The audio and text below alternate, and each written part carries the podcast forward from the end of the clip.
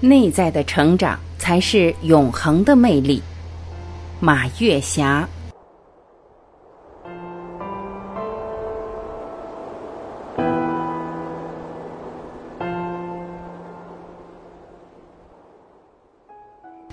我听过一个小故事：当你和过去的老朋友分别的太久，你们的观念又发生了非常大的变化，真的不宜见面。当我听到这个小故事的时候，我觉得讲故事的人太矫情。可通过实践，我自己确实有这样的感受。如果不见面，脑子里还是原来那个朝气勃勃的人；见了面，就再也没有这个念想了，甚至不想下一次再相见。通过这件事，我也进行了深深的反思：为什么过去很好的朋友，几十年后再见面，觉得无话可说？大概是因为一方不断的成长，另一方还停留在过去的那种观念中、那种语境中、那种思维方式中，双方再也找不到交集点了。怎样保持自己的魅力呢？就是不断的学习新知识、新观念、新技能，用自己微弱的脚步努力跟上时代发展的步伐。内在的成长才是永恒的魅力。有些人能成为相知相依的朋友，就是他们之间共振的东西很多，共鸣的东西很多。实际上，真正互相吸引的是灵魂的魅力。有时候，一个观念、几句话语就会点亮心中的智慧，让人感到豁然开朗、满心欢喜。这种欢喜，我们称之为法喜。法喜和欢喜的层面是不一样的。人和人之间最贵重的礼物，就是给对方带来智慧和好的观念。这和给你买件衣服、请你吃顿大餐有着根本的不同。喜欢给我们带来的是感官的享受和生活中的小确幸，法喜带给我们的是生命深层次的震动和灵魂的喜悦。每个人在生命的过程中，不同时代有不同的朋友。不同环境有不同的朋友，更确切地说，你的生命在什么层级上，你交的朋友也基本上在这一个层级上。这就是大自然同频相吸的规律。俗语称：“物以类聚，人以群分。”启示一：要想让自己变得越来越优秀。一定要坚持不断的学习，不断的成长。要想让自己变得越来越优秀，一定要和优秀的人交朋友。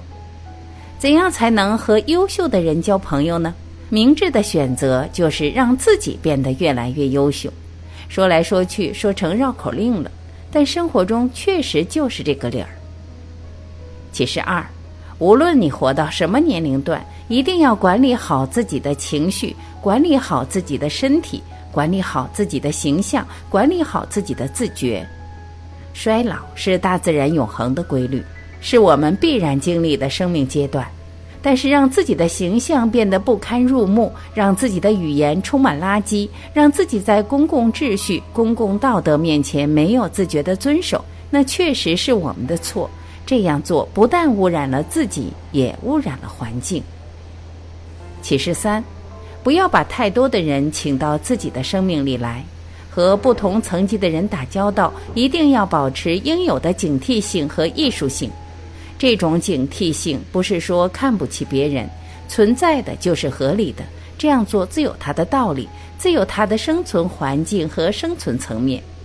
我说的是保持足够的距离和警惕性，就是不让对方的层次拉低了自己。因为在龌龊的环境里，金刚石的宝刀也会生锈。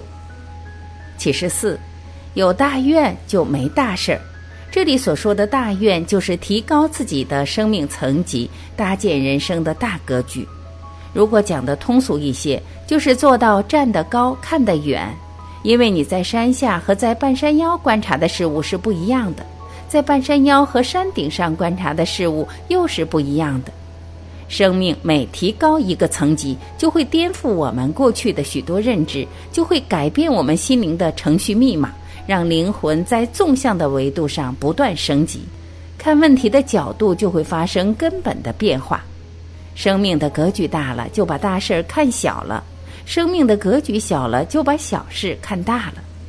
生命格局大的人，即便遇到很大的课题，也能做到理智的分析、理智的思考、果断的决策，在生命的轮回中保持自己对生命的热爱和喜悦。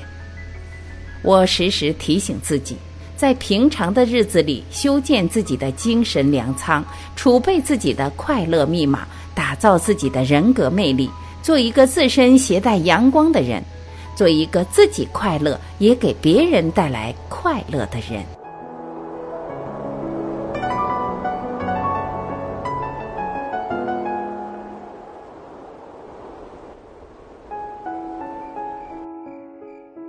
感谢聆听，我是晚琪，我们明天再会。